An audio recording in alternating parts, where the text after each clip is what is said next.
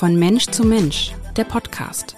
Sabine Tesche und Iris Mitlach sprechen mit Menschen, die Mut machen, die sich für mehr Inklusion, für Diversität, also eine buntere Gesellschaft einsetzen. Der Podcast wird Ihnen präsentiert von der Hanse Merkur. Herzlich willkommen bei einer neuen Folge des Podcasts von Mensch zu Mensch. Mein Name ist Sabine Tesche und heute begrüße ich im Studio Kerin Stumpf. Sie ist Geschäftsführerin des Elternvereins Leben mit Behinderung Hamburg. Der hat 1500 Mitglieder und ist damit eine ziemlich große Einrichtung in Hamburg. Außerdem hat Frau Stumpf drei Kinder. Eines davon ist Pelle. Der ist 19 Jahre alt und schwer mehrfach behindert durch Sauerstoffmangel bei seiner Geburt.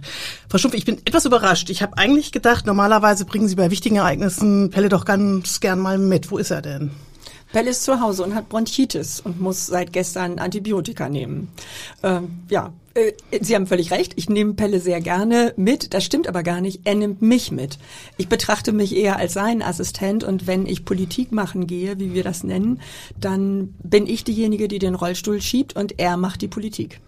Das heißt, Sie nehmen ihn dann durch ganz Deutschland mit auch zu Veranstaltungen. Was sind das dann so für Veranstaltungen?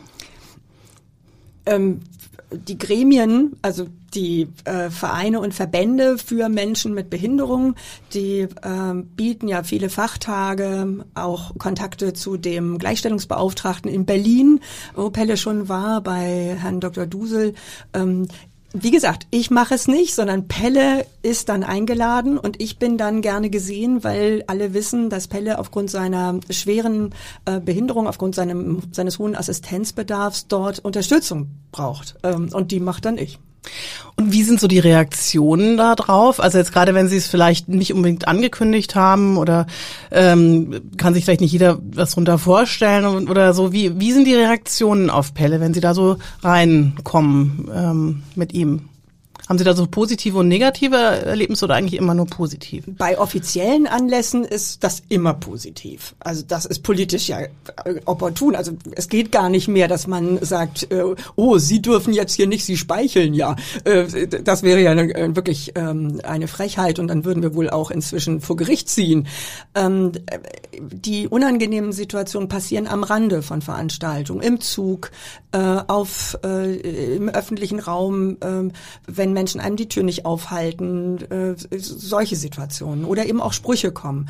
Aber ich erlebe äh, da eine, eine große Neugier und äh, ich werde oft nicht mehr angeguckt. Ich finde, das ist eine tolle Entwicklung. Die Menschen wollen Pelle treffen und gar nicht mich.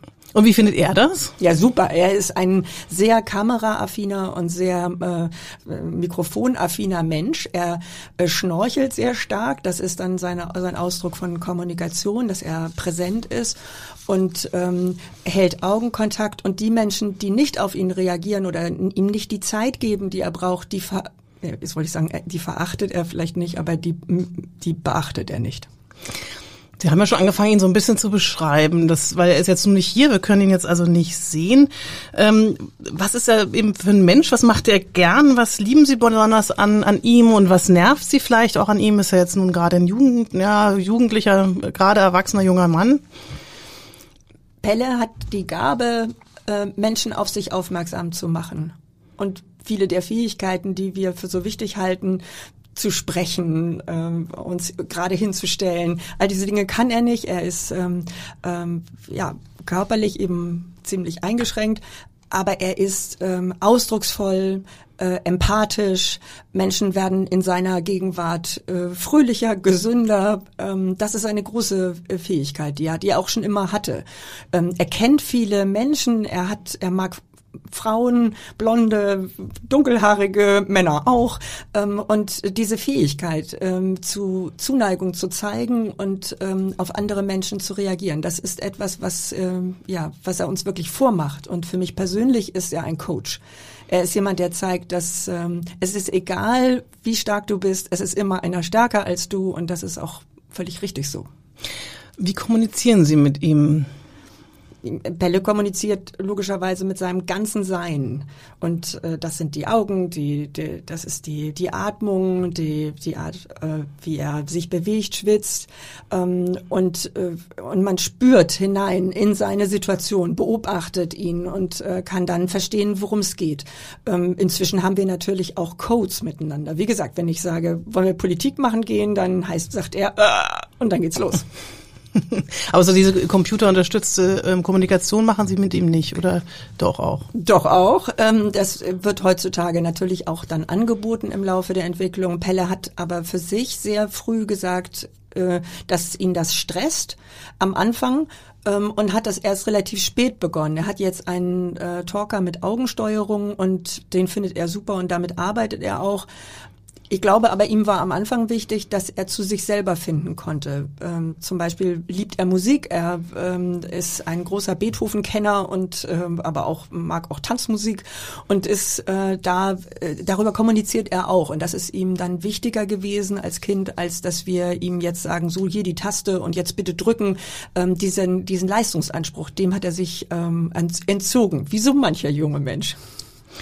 Jetzt ist es ja so, dass er ähm, als zweites Kind drei Jahre nach ihrem Sohn Rasmus äh, geboren wurde.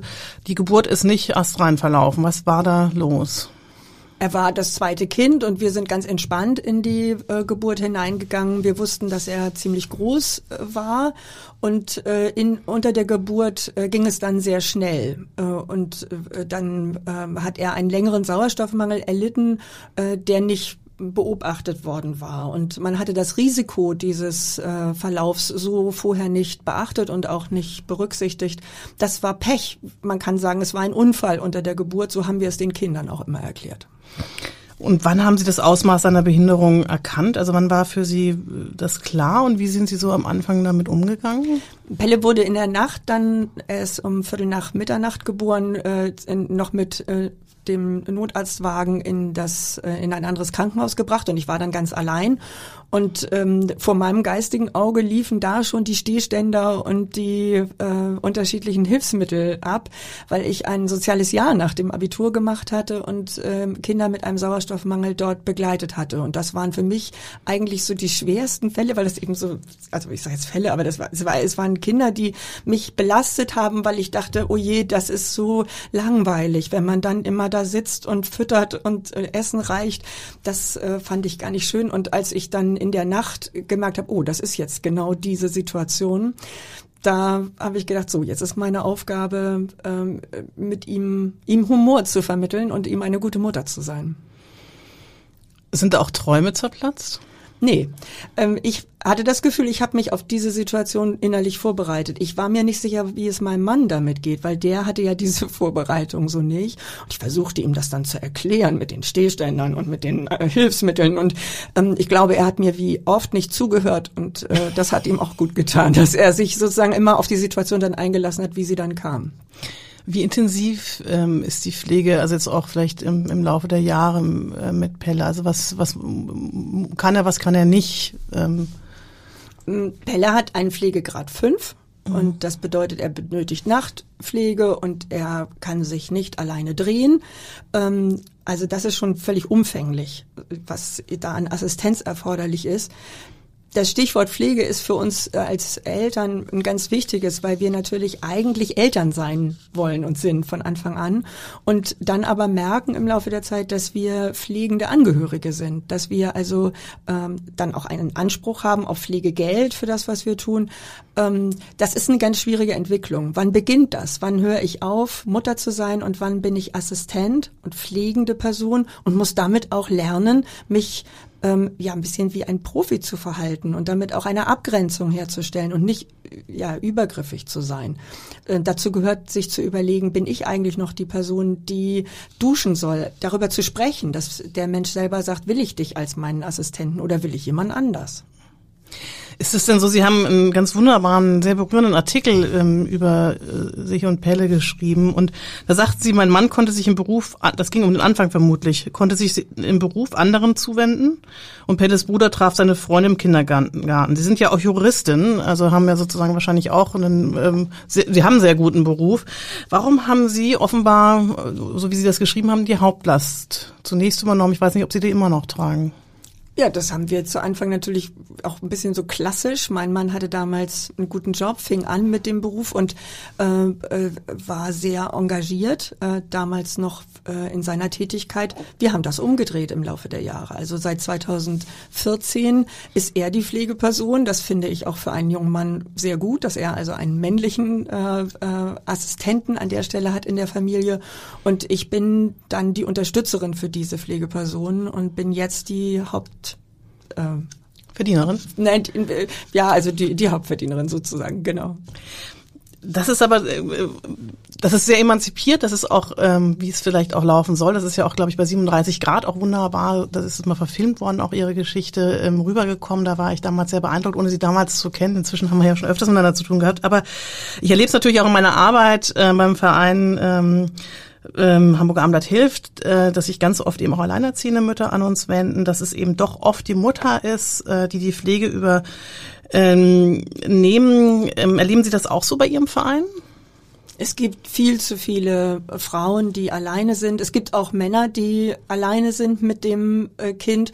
Und das ist fürchterlich. Und das sind, ähm, äh, neulich sagte ein Vater im Verein, das sind die Helden, Heldinnen, äh, die wir alle, äh, die wir alle unterstützen möchten und warum wir uns so engagieren. Ähm, man muss sich ja vorstellen, wenn man äh, so zusammenlebt und mit dem Thema Behinderung zu tun hat, dass man ist sowieso viel einsam. Und wie schwer ist es erst, wenn man nach einem so langen Tag dann abends alleine auf dem Sofa sitzt und dann niemanden hat, dem man dann noch mal ein bisschen, mit dem man sich noch mal wieder ein bisschen Qualitätszeit nehmen kann. Aber täuscht mein Eindruck, dass es doch meistens die Frauen sind? Also es wenden sich eigentlich, sage ich mal, 99 Prozent Frauen und dann haben doch oft die Männer auch sie verlassen. Also das erlebe ich. Ich habe sicher die Extremfälle bei unserem Armblattverein, aber ähm, das spiegelt sich bei Ihnen nicht wieder? Also wir erfassen das nicht im mhm. Verein und insofern ähm, die Menschen werden Mitglied und ob dann äh, im Laufe der Zeit die ähm, ähm, Paare sich trennen, das kriege ich nur persönlich mit, wenn ich den persönlichen Kontakt habe. Ähm, bei uns werden die Familien Mitglied. Also manchmal ist es auch so, dass beide dann sich noch weiter engagieren, aber vielleicht gar nicht mehr zusammen sind. Ähm, ich glaube, es ist wahnsinnig wichtig, dass wir als Elternverein und wir sind eben keine Einrichtung, sondern wir sind auch ein echter Verein mit einem Vereinsleben, dass wir äh, für Menschen da sind, die in dieser Situation sind, sodass sie dann vielleicht auch mal sagen können, es muss gar nicht mein mein Partner mich stützen, es sind auch andere Menschen für mich da.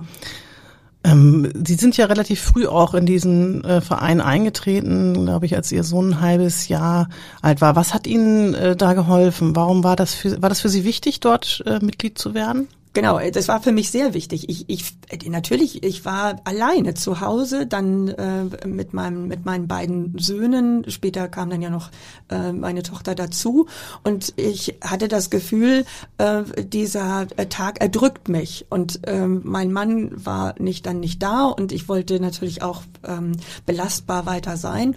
Be ähm, und dann habe ich in die gelben Seiten geguckt. Damals guckte man noch auf Papier, äh, wer ist denn meine Lobbygruppe? Und äh, dann habe ich gesehen aha, äh, dieser Elternverein, den gibt es und bin da Mitglied geworden. Und dann kamen die ersten Südring aktuell, unser Mitgliedermagazin mit diesen Informationen über die weite Welt, die es so gibt.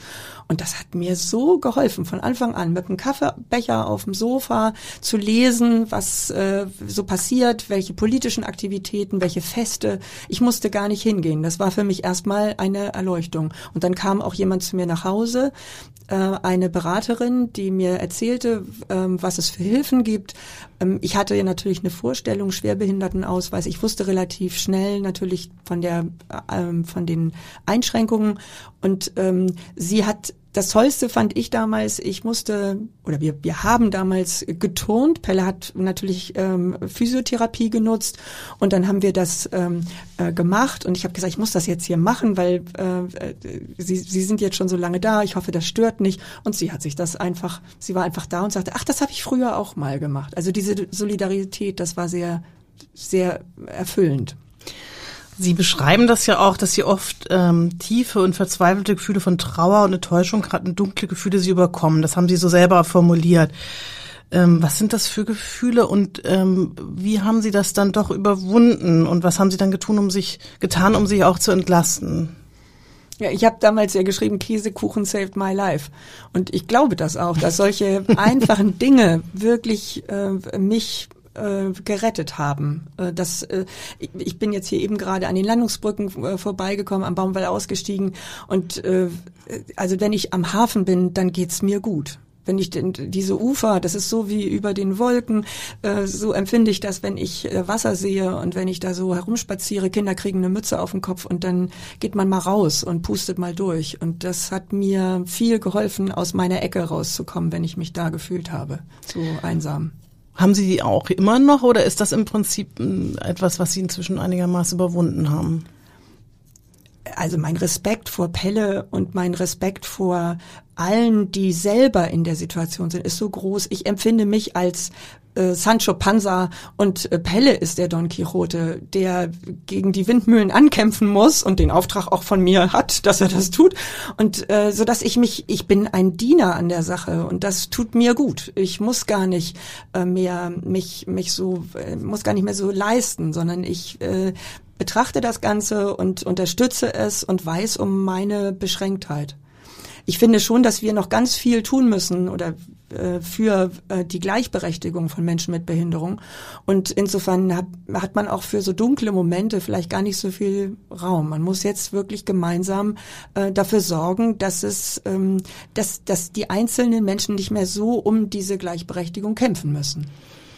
Jetzt haben Sie so Ihren Weg darin gefunden, aber würden Sie sagen, es ist völlig in Ordnung, wenn, wenn, wenn Eltern auch ähm, einfach zweifeln, verzweifeln, auch, auch manchmal denken, was wäre wenn? Ja, also das natürlich ist es völlig in Ordnung. Jedes Gefühl, das fand ich im Verein ganz wichtig am Anfang. Ja, oh, so eine Toleranz. Alle sind richtig. Jeder noch so ähm, aufgebracht oder das muss ich jetzt hier sagen. Ja, das ist richtig. Dann sag es. Das muss raus. Ähm, und äh, trotzdem weiß ich für mich, ich habe einen Moment gehabt, Pelle hat nicht getrunken am Anfang und ich wollte so gerne, dass er wie sein Bruder auch, dass ich ihn stillen kann. Ich hatte das Gefühl, das würde alles heilen. Und äh, ich habe ihn dann stundenlang angelegt und er guckte mich sehr verzweifelt an und wusste nicht, damit umzugehen. Und da habe ich gedacht, Karin, es gibt keinen alternativen Pelle. Es gibt nur diese Situation. Und du machst dich kaputt, wenn du denkst, äh, es müsste eine, eine andere Person sein. Und da habe ich damit aufgehört damals. Und das hat mir gut getan, glaube ich. Sie haben ja sogar noch mal relativ schnell danach ähm, eine Tochter bekommen. Ähm, das ist sicher wahrscheinlich, also das bewusster Entschluss war nochmal, aber drei, und haben ja dann drei kleine Kinder gehabt. Also ich hatte zwei kleine Jungs, die waren nur anderthalb Jahre auseinander und fand das schon mega anstrengend, so mit dem ganzen Wickeln und ähm, wollte ja eigentlich gleichzeitig noch arbeiten und oh, das war schon echt so am Rande dessen. Wie ähm, wird man als Eltern da allen gerecht, wenn man zusätzlich sozusagen noch die, noch ein extra pflegebedürftiges Kind hat? Wie haben Sie das gelöst miteinander? Ja, also genau, miteinander. Miteinander haben wir es gelöst. Und zwar alle fünf. Das äh, von Anfang an. Und für mich war ähm, das so, ich, ich hatte durch diese Erfahrung, durch die Gesprächsgruppe, in der wir schon gewesen waren, beim äh, Werner Otto Institut gab es damals so einen Elternkreis und ich konnte sehen, Behinderung ist in erster Linie krass unpraktisch. und das heißt, es ging ganz viel um praktische Fragen mhm. und dann natürlich dieses Leid, das daraus erwächst, dass all diese praktischen Fragen von den Eltern selbst gelöst werden müssen und dass sie alles beantragen und diese Mühe, ja, diese Erschöpfung auch. Aber der Kern ist unpraktisch. Und da war mir klar, hm, zwei Kinder mit unterschiedlicher Größe tragen zu müssen, das kriegst du wahrscheinlich nicht hin. Aber wenn du jetzt schnell noch ein Kind hast, dann trägst du sie einfach gleichzeitig. Und so habe ich das dann auch gemacht. Und eine Nachbarin sagte mal äh, vor einigen Jahren zu mir, das war schon so, man war selber erschöpft und dachte so, Mist. Und dann kam Carrie die Treppe hoch mit ihren beiden Kindern und pfiff irgendwas vor sich hin. Und dann war man wieder ein bisschen, ach, ist doch gar nicht so schlimm. Und so habe ich das damals auch empfunden. Das, das schaffen wir jetzt. Und wie haben Ihre Kinder, also ähm, wie gehen Ihre Kinder mit Pelle um? Wie reagiert er auf die beiden? Ähm, wie ist da so ein Verhältnis untereinander? Oh, die sind ganz toll zusammen. Und äh, Pelle ist einer unter dreien. Ähm, das äh, liegt natürlich sehr stark an dem großen Bruder, der war zwei ein Viertel, als Pelle geboren wurde. Und ich weiß, dass ich damals noch so dachte, auf dem äh, in der, auf der Intensivstation, jetzt habe ich meinem Pelle, meinem Sohn nicht den den äh, Freund äh, geboren, mit dem er die Briobahn schieben kann. Ähm, und Rasmus hat das aber ganz locker genommen und hat ähm, uns eher äh, auch damit äh, in Frage gestellt, dass wir dann so verspannt waren am Anfang. Ähm, von meinem Gefühl her war es so, dass er ihn hinter sich hergezogen hat und überall mitgenommen hat als kleines Baby und so Pelle auch erweckt wurde. Dann zu sagen, na gut, dann mache ich halt mit, wenn ich hier so immer und er lag dann in der Briobahn und äh, die fuhr dann immer um ihn rum.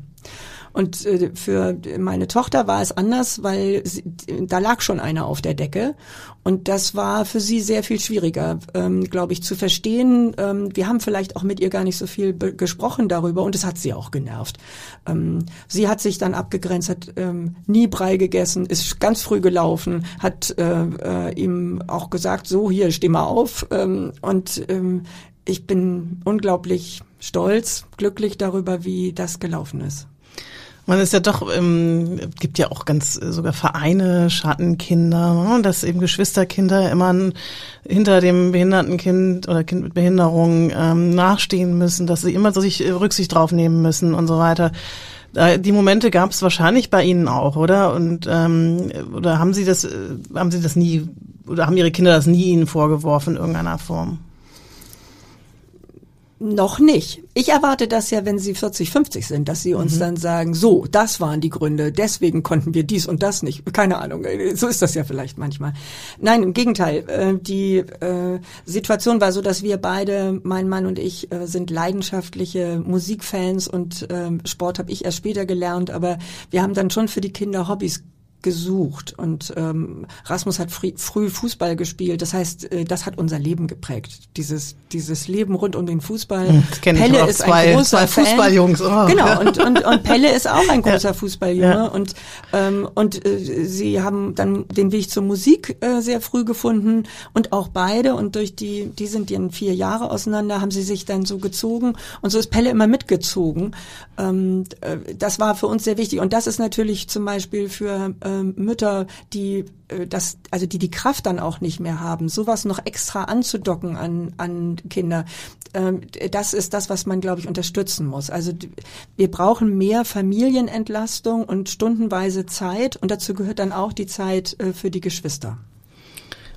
Und wie ist das mit der Beziehung? Also ich stelle mir das auch immer vor, jetzt also haben sie dann drei Kinder und dann haben sie Berufe und dann haben sie viel Pflege, dann ähm, ne, wie, wie behält man, und sie sind trotzdem, also sind, ich kann das ja immer, habe sie erlebt, wie gesagt, bei dem Film, da spielt man vielleicht, aber es sah eigentlich nicht gespielt aus in dem Dokumentarfilm, sondern sah schon wirklich wie auch eine sehr gut funktionierende Ehe aus. Ist, können Sie da vielleicht einen Tipp geben, wie man das ähm, aufrechterhält, wie, wie, wie man sich da Zeit vielleicht freischaufelt, weil die braucht man ja doch auch. Und das, was haben Sie da gemacht oder machen Sie da? Ähm, das ist insofern eine lustige Frage, als ich ähm, selber immer am Anfang, als, also als wir jung waren, die Leute gefragt habe, bei denen ich äh, funktionierende Ehen gesehen habe und gesagt haben, wie habt ihr das gemacht? Was ist euer Geheimnis? Und ähm, ein ähm, älterer Nachbar sagte mal Toleranz. Also den anderen so sein zu lassen, wie er ist. Ich selbst bin Scheidungskind. Äh, meine Eltern haben sich getrennt, als ich sechs war. Ich habe immer gedacht, und das habe ich auch am Tag unserer Eheschließung gesagt, ist doch nicht für immer. Und ähm, so und das ähm, war eigentlich eine ganz gute Einstellung zur Sache, ähm, sich das also nicht zu denken, der andere rettet jetzt mein Leben. Ähm, das hat mir geholfen, weil ich natürlich doch immer den äh, Ritter auf dem weißen Ross mir erträumt habe und man sich dann so wünscht, jetzt sagt mein Mann genau das Wort, das mich total entspannt. Sowas passiert nie. ähm, ja, also es ist nicht viel Quality Time und umso wichtiger, dass man auch mal raus kann, dass zum Beispiel ähm, die ersten Zeit, meine Schwester hat mal dann äh, Pelle betreut, da war er noch ganz klein und wir konnten mal für einen Tag wegfahren.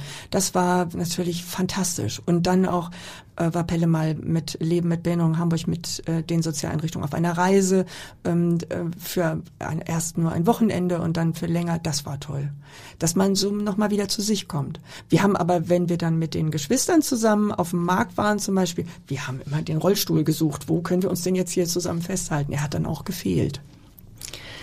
Jetzt, es gibt ja ganz großartige Einrichtungen, jetzt zum Beispiel in Erlenbusch. Also ich finde, ich weiß nicht, wie Sie dazu stehen, aber wie in Erlenbusch in Volksdorf, den ich auch schon öfters besucht habe, drüber geschrieben habe, die haben ja ähm, eine Betreuung für, da leben schwerst mehrfach behinderte Kinder. Ich weiß gar nicht, ob Ihr Kind dafür in Frage kommen würde, aber ich würde vielleicht vermuten von der Behinderung, weiß ich nicht, müssen Sie mir sagen, haben Sie je darüber nachgedacht, ähm, dass Pelle dort vielleicht ähm, lebt? Ähm, war das je in Ihren Gedanken drin oder ähm, gar nicht? Also grundsätzlich äh, finde ich das total wichtig, dass Eltern darüber nachdenken und dass das auch als Möglichkeit äh, immer äh, da sein muss, wie ich vorhin sagte, dass man eben auch dann die Betreuung, die Pflege abgibt. Das ist nicht unser Job für immer. Das ist, wir sind Eltern und als und es gibt wunderbare Eltern, deren Kinder in einer äh, Betreuung, also mit Betreuung leben. Ähm, der Punkt bei uns war sicherlich, dass Pelle doch sehr äh, empfindlich ist. Also, dass er so sitzt und so Politik macht, das ist ein Teil unseres Arrangements miteinander. Und dass er ist vitaler und das, ähm, er ist vitaler, als er eigentlich ist. Ja, er, er wäre eigentlich eher ein, ein Liegemensch. Er hat nicht so viel Kraft. Er hat nicht so viel zuzusetzen. Und das sehen wir immer dann, wenn er in Fremdbetreuung ist, dann ist irgendwann auch, dann, dann braucht er wieder mehr Unterstützung. So, ähm, das, das war einfach so, dass wir gesagt haben, er muss noch stärker werden, bevor er so in eine Einrichtung ziehen kann oder bevor er in eine Assistenzsituation zieht. Ich habe gestern mit einer Mutter gesprochen, die auch sagt, ich will das auch nicht. Ich möchte nicht, dass mein Kind in so ein Heim zieht, ähm, sondern ich möchte, dass er inklusiv lebt. Und das äh, ist eine Anforderung, die ich finde sehr berechtigt ist. Auch Menschen mit hohem Assistenzbedarf haben ein Recht darauf, mit nicht behinderten Menschen zu leben. Und äh, dafür haben wir noch viel zu wenig Angebote. Hamburg muss mehr dafür tun, für Jugendliche, aber insbesondere auch für erwachsene Menschen äh, Angebote mit hohem Unterstützungsbedarf ähm, zu entwickeln. Aber wie ich verstehe, ähm, es kam jetzt nicht für Ihren Sohn in Frage, aber Sie haben hohes Verständnis dafür, wenn Eltern, genau. darum geht es nämlich immer, das habe ich auch in den Reportagen gemerkt, ja. ähm, ähm, ich habe immer gemerkt, dass dieses schlechte Gewissen von Eltern, es ist immer ein, ähm, als sie berichten, ne, also die Gründe, warum ähm, ihre, ihre Tochter, die haben jetzt ja dort auch eine äh, Erwachseneneinrichtung, vorher waren ja nur Kinder und Jugendliche dort und jetzt endlich nach langen Jahren des Kampfes haben sie dort eine, eine wunderbare WG aufgebaut, wo die so selbstbestimmt wie möglich leben können, ne, sind jetzt alles auch Jugendliche, aber es ist immer wieder, habe ich bei den Eltern gemerkt, ohne, ich habe den Vorwurf gar nicht gemacht, weil ich das finde, fände ich ungehörig, ja, mhm. aber es ist immer natürlich im Hinterkopf, ich habe mein Kind abgegeben nehmen. Mhm. Und dieses schlechte Gewissen. Ich meine, das haben ja schon äh, Mütter mit kleinen Kindern, hatte ich auch nie, ja, weil ich denke, wenn es in guter Betreuung ist, habe ich mein Kind gerne in die Kita gegeben und auch in die Krippe genau. gegeben. Und, und wie gesagt, wir, also die Frauen müssen anfangen zu arbeiten, damit es dann auch eine Perspektive für die Zukunft gibt. Wir, also, also das ist, das ist eine ganz wichtige Entwicklung. Und ähm, Sie haben jetzt eben das Wort Vorwurf benutzt und das war sicherlich nur intuitiv, aber so ist es natürlich, so fühlt es sich natürlich für Eltern an, dass sie eigentlich die perfekten Eltern sein sollen. Und wie können sie das, wie können sie das leisten? Ähm, ich glaube, dass sich viele äh, Menschen besser entwickeln können, wenn die Eltern früher äh, loslassen. Es gibt eher ein zu spät als ein zu früh. Äh, so fühlt sich das manchmal an.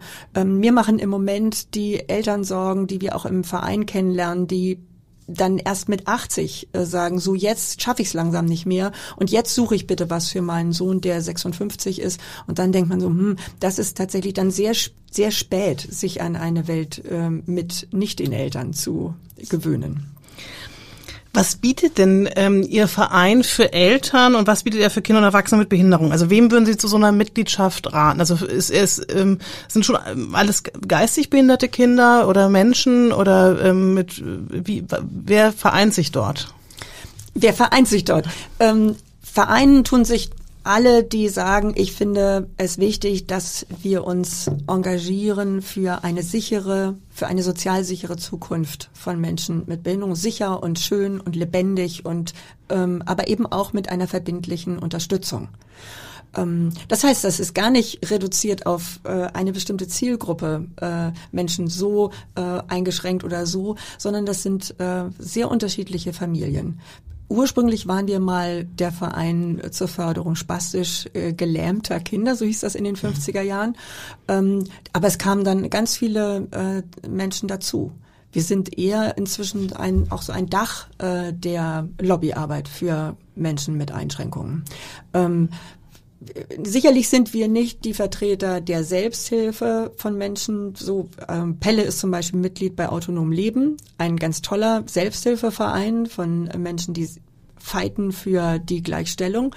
Ähm, wir sind eben als Elternverein der Anschieber für alle die, die das vielleicht nicht so, so lange oder so kräftig können. Da wollen wir dahinter stehen und Energie verbreiten. Für junge Familien bieten wir natürlich als äh, Anbieter diese Reisen, ähm, aber ganz viel Beratung.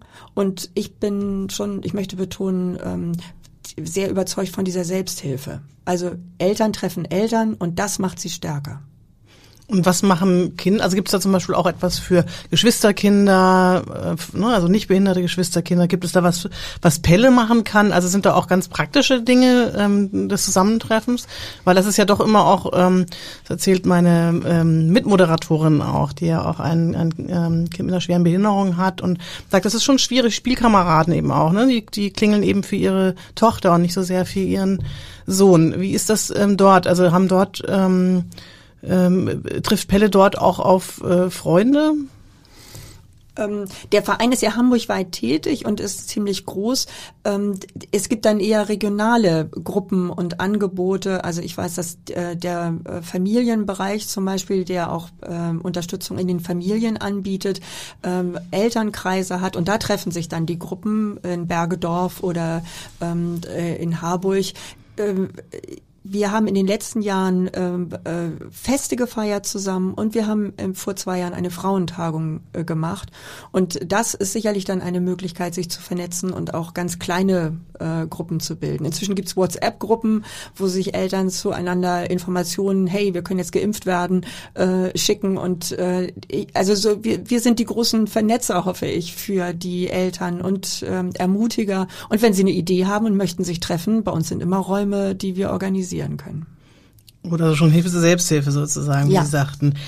Bei Ihnen hat es ja nicht äh, gereicht, nur Mitglied zu sein, sondern Sie haben ja 2007, haben Sie sich also mehr und mehr engagiert und Sie sind jetzt auch 2014 Geschäftsführerin.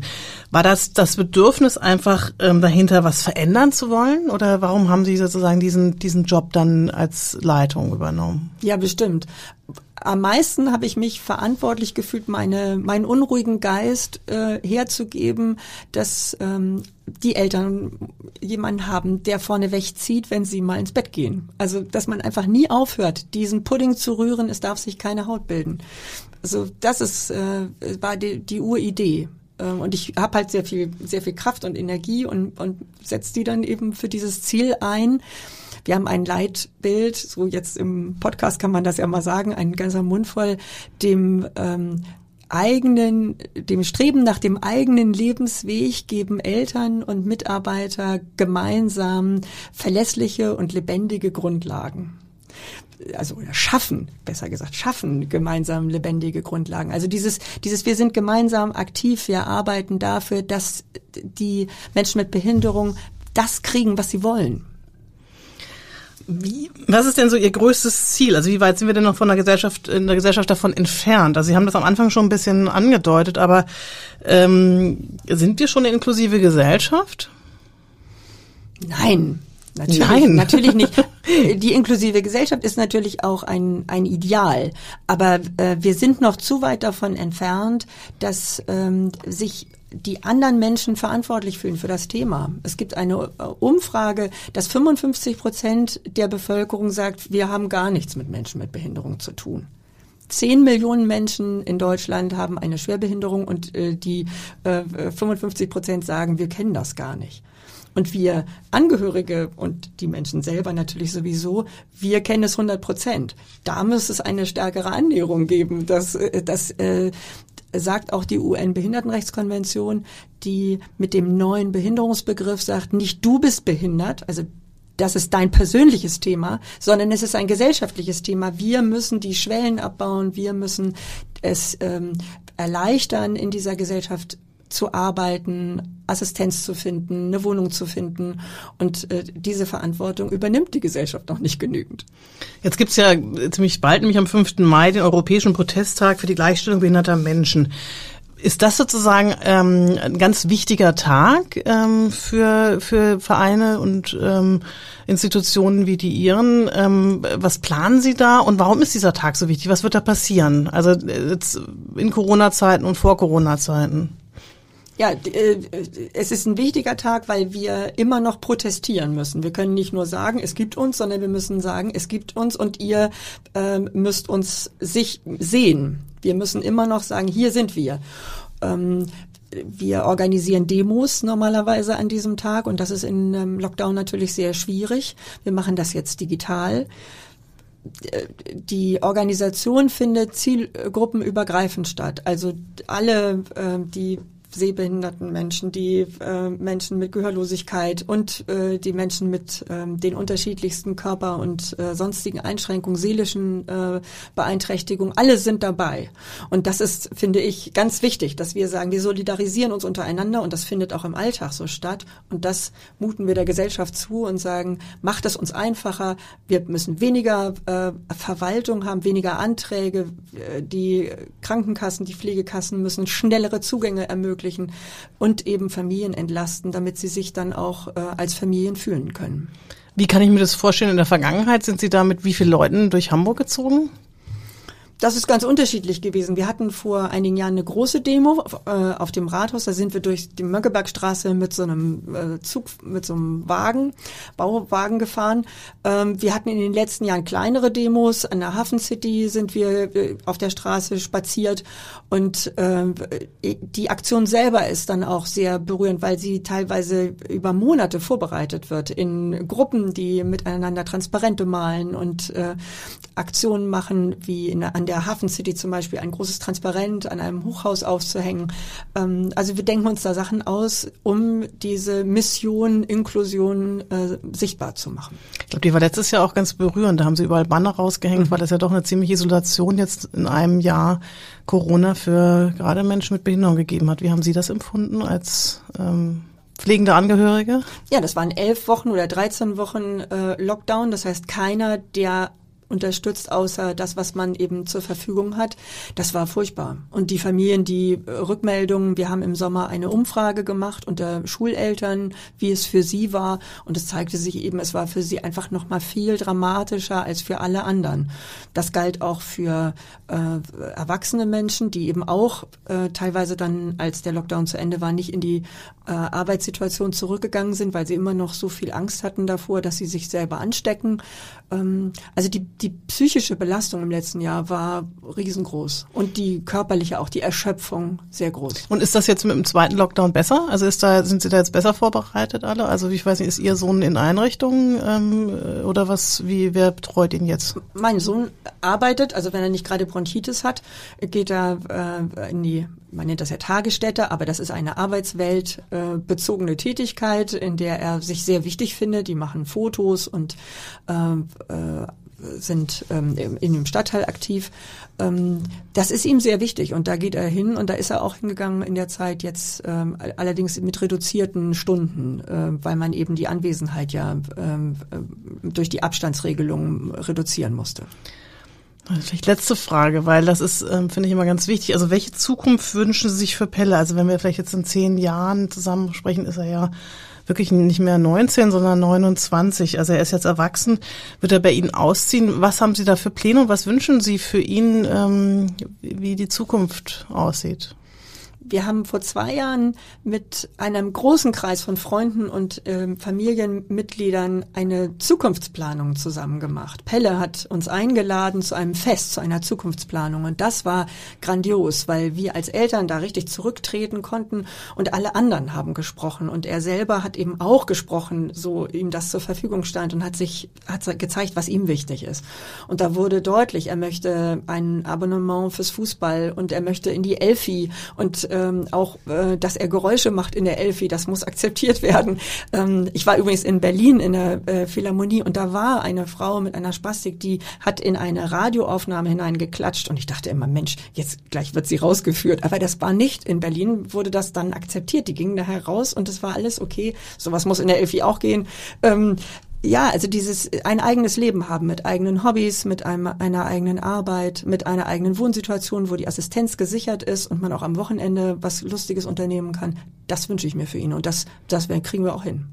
Da bin ich mir fest von überzeugt, Frau Stumpf. Ich danke Ihnen ganz, ganz herzlich für das tolle Gespräch. Ich habe sehr viel gelernt ähm, und ja, wünsche, dass die Zukunft genauso aussieht. Dankeschön. Vielen Dank. Dieser Podcast wurde Ihnen präsentiert von der Hanse Merkur. Weitere Podcasts vom Hamburger Abendblatt finden Sie unter abendblatt.de slash podcast. Hier finden Sie auch alle aktuellen Podcast-Themen und unseren neuen Podcast-Newsletter.